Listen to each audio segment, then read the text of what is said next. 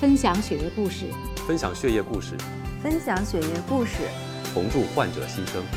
同祝患者新生。血液捐赠，生命的礼物。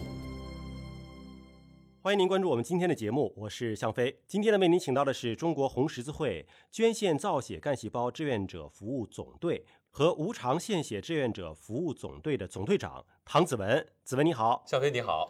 你像你一一年就已经这个捐献完成了，嗯，呃，我听这个骨髓库的工作人员讲，就是两三年之后，嗯，如果双方有意愿的话，其实是可以让捐赠者和被捐赠的人见面的，嗯，你见过你的这个被捐赠者没有？有有过这样的意愿吗？你会想知道要他长什么样啊？他现在怎么样了？我就是不知道他长什么样。嗯当时我捐献的时候，我的同事也在患者的医院也在采访，他要报道整个一个一个生命接力的过程。就是你的同事其实是见过患者的，对，但我的同事很遵守这个国际的规则，嗯他没有拍患者正面的照片，嗯嗯，他为了满足我的好奇，他给了我一张患者背面的照片，哦在病房当中隔着玻璃窗拍的患者背面的照片。我嗯当时看到那位大姐就是因为化疗，头发全掉光了，嗯，然后非常虚弱的躺在病床上。就是我们作为造干捐献者，我们捐献是为了什么？为了一份生的希望啊。你说的特别好，为了一份生的希望，就是我们已经把接力棒交出去了，剩下的接力棒那棒跑是属于你。对于患者来说，你只能注视着他，拿着你交给他的生命火炬，看着他接着往前跑，但跑多远，你真的已经无能为力了。但是你能够把这个生命火炬交出去，这对他是莫大的鼓舞。我们曾经通过义卖的方式捐助过一个，也是骨髓库志愿者捐献造干救助的一个小女孩。小女孩也是在移植之后，也是病情复发，很快就去世了。我印象特别深的时候，小女孩是我们志愿者告诉我的，他们去那边去看望那女孩。女孩在去世之前对她父亲说的一句话，我觉得这姑娘就是像天使一样。她说：“爸爸，你不要哭，你应该高兴。在我生病的时候，有那么多的人帮助我，还有捐献者愿意捐献干细胞来救我。他感受到了那份温暖。他感受那份温暖，然后他的那句话教育了我如何看待生命和生死。我觉得对于生命最大的意义就是，你给别人点亮希望，你看着那那个生命之花，让它在他的生命时空当中去开得更灿烂，不要以你的意志和想象，去让它开得更长久。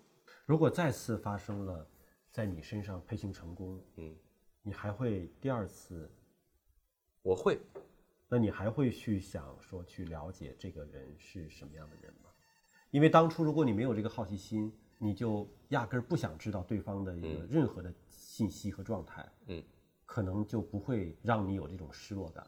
对，因为了解比较多，了解她是个母亲，了解有个孩子。其实那个时候比较担心的是他的爱人和他的孩子，嗯，接下来该如何生活？就这么多年一直是有这样一个心结。嗯，如果现在的话，我觉得我可能还是会好奇，因为我永远始终觉得，就是你救的不仅仅是一个人，你救的是一个家庭。如果是一个孩子，他是个家庭未来的希望；如果是一个父亲或者是一个母亲，他是一个家庭的支撑。他是孩子的希望，因为确实，当造血干细胞捐赠出来之后，后面的这个手术工作就是医院的医生嗯去做的事情了。嗯，所以这有的时候就不是我们现在说是不是医疗手段或各个方面，不是完全能够掌控在。医学是科学，对，科学是有边界的。我觉得这个是一个成年人你是必须有的一个理性的一个认知。嗯，然后你做这个造干捐献，你是一份承诺。你兑现了承诺，你给生命点燃了一个希望。其实你是生命接力当中的一环，但你又是最重要的一环。只有你才能把那个生命种子的火炬交出去。你交出去了，接下来就是患者举着火炬继续向前奔跑的一个过程。而当你完成捐献的时候，你的这一个光荣使命，就是在救助患者这方面的光荣使命，应该说已经完成了。后续你去做志愿者也好，去做其他的一些志愿服务也好。你是为这项事业开辟更多的跑道，让更多的人加入到这个跑道当中，形成一个队伍，集体向前跑。你看，你是两个志愿者服务总队的这个总队长啊。对。一个是就是无偿献血的，嗯一个就是造血干细胞的。对，那如果说有志愿者说我愿意来做宣讲啊，我愿意来做科普啊，愿意帮你们做点事情啊，觉得这个事儿特别好，嗯，他怎么能够加入到这个志愿者队伍？是必须自己首先得配型成功，先捐献了吗？还是说我有这个意愿，我就可以先来帮忙？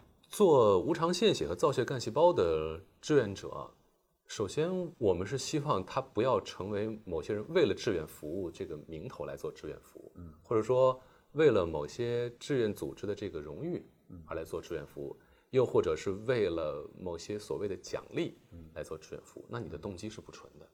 做这项事业，无偿献血还是捐献造干，你是需要付出的，不是牺牲，是付出。它和做其他志愿服务还不一样。其他志愿服务你可能付出点时间，付出点金钱，但这个是你要真的拿出身体的一部分，嗯，来付出给对方。当然这一部分会迅速的再生，不会对你有影响。那么这种付出，你能不能付出？嗯，这个就决定了你能不能长久的做下去。然后你能够付出了，你愿意做了，愿意做的人，他自然会去主动的会去报名。嗯，我身边有很多，当然也在反映，就是说我们的宣传啊，或者说一些招募服务各方面做的有不到位的地方。但是你会发现，有时候我告诉他了，你去哪里报名，哪里登记，嗯，哪里去做，然后你会发现，过了很久他还没有行动。嗯，想法和意愿是好的，但是能不能让他真正成为一个行动，嗯，这个是看他内心对于这件事情呢，他能否有一个坚定的意志。所以我曾经碰到过的一个，就是在一次街道的一个宣讲当中，讲完过了一礼拜，当时底下听课的一个街道干部直接给我发了一个微信，说：“子文，我入库了，我也是志愿捐献者了，我等待着帮助患者。”嗯，他工作也很忙，他的其他的家庭事务也很繁琐，但是他就能在询问完之后一个礼拜之内，他就让这件事情兑现了，采取行动了。那这个就是我们觉得是我们需要的捐献者。造干捐献、无偿献血也是一样，言出必行。嗯，你深思熟虑之后，你要义无反顾。我可以给你很长的考虑时间。嗯嗯，但一旦你决定了，期望你能够义无反顾的把它完成。嗯，所以我们这个报名的话，在全国各地。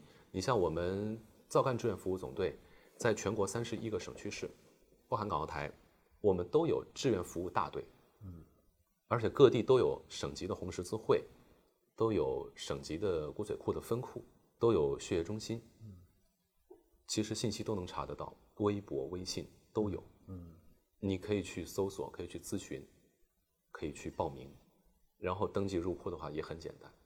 或者说，你如果有一些想法的话，你可以先去体验一下无偿献血，嗯，或体验一下成分献血，然后在采血点就可以报名登记加入。当然，各地情况不一样，有的地区因为它的这个人口密度的问题，各地给的一些，比如说呃采集流量的指标没有那么多。有的我们也碰到过，有些地方志愿者很热情啊，但是就是需要排队才能登记上的。嗯嗯，所以对于你来讲，就是。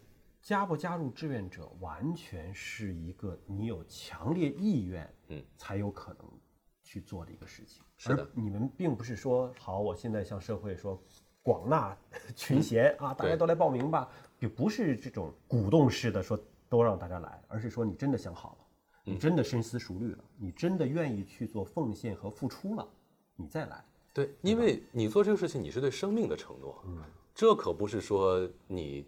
今天答应，明天就就可以反悔的事情，不是这样的。嗯，而且其实呢，大家在有时候像比如说咨询啊、报名当中，现实上确实也存在呃，像骨髓库和我们志愿服务，嗯，呃，目前工作上存在的一些短板，嗯，我们是需要尽快补上的。比如说，能不能让大家这个采集的这个流程更加的优化，嗯，更加的和信息化的时代来接轨？因为现在我们一些地方在留样报名的时候还在手工填表，嗯，而现在大家都习惯于比如说微信或者网上填表，嗯。那么这方面的我们技术手段能不能再升级？然后我们的一些留样啊、报名啊这样的一些场所，能不能再设置的更密集一些，让大家更好找？当然，点设密了之后，也其实对我们志愿服务也提出了更高的要求。你能不能让把每一个服务点的服务也做到位，让大家来咨询的时候能够听得明明白白，然后在登记的时候深思熟虑，最后走的时候是高高兴兴，是要这样，然后大家满怀着期待去来做这个事情。而一定要避免的是什么呢？就是像我们在高校当中早期宣讲的时候，嗯，讲完了听得学生们热血沸腾，因为大学生嘛，自己也是那个年龄过来的，一冲动血血气方刚的一冲动，嗯一个宿舍集体报名了。结果多年之后，你配型上之后打电话，你发现一宿舍人都找不着了。嗯，这种情况是有的，但还好现在我们在各个高校，他们都有红十字会。各个高校的红十字志愿服务队有些地方做得很好。我记得北京有一所高校，他们在毕业季的时候，学校的红会专门支了一个宣传摊儿，就说叫“毕业不失联”，就是您毕业之后一定记得去主动更新你的在造干库留的你的联系方式。嗯，就是各个方面的服务都要做得很细。嗯，这也是我们现在整个的这个团队搭建起来之后，往前端如何再延伸，然后在采集室当中的整个采集服务，如何更好的为捐献者来服务，如何更好的让家属能够成为这个捐献事业的一个坚定的支持者。我看一个资料介绍说，嗯你捐献之后还收到了患者的亲笔信。患者家属写的亲笔信，然后信的底下撕掉了，就是写信习惯性有有个留款儿啊，然后骨髓库的工作人员发现了，把那个留款就撕掉了，是他的爱人写的吗？是他的爱人写的。嗯，什么内容呢？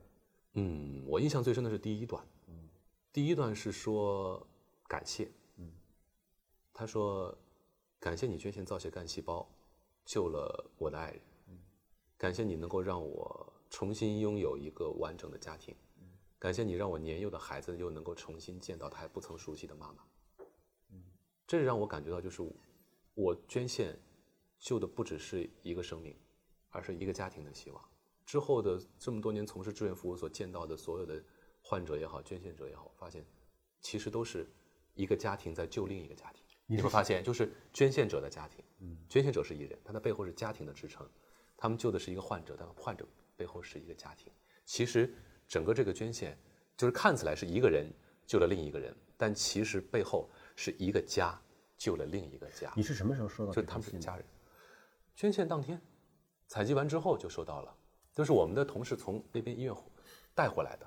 而我当时也给对方写写了一张贺卡，嗯嗯嗯，祝福他能够早日康复，因为他是蒙古族，知道他们的宗教信仰，当时就写了一句说愿长生天保佑你。嗯，呃，后来我还请我们台蒙语部的同事用蒙语，嗯，呃，写写了一个双语的贺卡送给他。那封信你还保存着？那封信保存着，嗯，那封信一直保存着。我们前几天北京分库要拍摄一套捐献者朗读感谢信的一个系列视频，嗯，当时我就是在读那封信，嗯，那封信最后结尾是也也是患者家属的希望，嗯，就是希望能够有更多的人能够加入到这个事业当中，去能够挽救更多像他这样的家庭。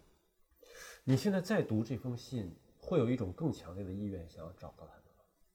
我不想打扰他们，嗯，这个事情，那你会想默默的去了解他们的现状吗？我是希望，如果有机会的话，能够知道他们这个家庭，尤其是他的孩子，有个健康成长。嗯而且很多的捐献者，我们也见过那种相见欢的一一一些活动，嗯，场面很感人，有的成了一家人，有的会很紧密，但人和人不一样。这个人和人之间的关系啊，有的时候也是需要缘分的。其实听子文讲了这么多，我们是希望能够有更多的朋友们对献血和对造血干细胞的捐献有比较细致的了解。当你有了充分细致了解之后，如果你还愿意去做奉献、去做付出、去救另外一个人的性命，去救另外一个家庭的幸福，那么希望大家能够加入到我们的志愿者的行列当中来。对，当然，如果大家对于就是报名加入这个事业，呃，有哪些意见、建议，或者说希望在报名采集方面能够再提供哪些便利化，能够把你们的一些意见更多的能直接反馈给我们，嗯，也帮助我们更好的为所有的捐献者和志愿捐献者们，我们更好的提供服务，其实也是更好的促进这项事业的发展。你你作为这个总队长，有一个可以公布的一个反馈联络的方式吗？比如说微博或者是微信之类的。呃，中华骨髓库有官方微博，然后中国红十字会捐献造血干细胞志愿服务总队也有官方的微博，嗯。然后中华骨髓库也有微信，然后各地的红十字会和各地的骨髓分库也有微信公众号，嗯，大家其实可以直接在后台，嗯，或者在微博下都可以直接留言，嗯，这还有骨髓库官方也有一些写信的渠道，大家都可以公开的把一些就是希望我们改进服务，提出一些建设性的意见。在你微博下面留言有效吗？在我微博下面留言有效啊，但是我的微博好像一般关注人不多。你的微博可以公布吗？子文 CNR 啊，子文 CNR 啊，OK，好，谢谢子文来到我们今天的节目。呃，也希望在你的这个引领下，让造血干细胞捐献的志愿者和献血的志愿者的队伍啊、越来越壮大，能够为更多的人服务。好好，谢谢子文，谢谢向飞。好，感谢大家，我们今天节目就这样了，下期节目时间我们再会。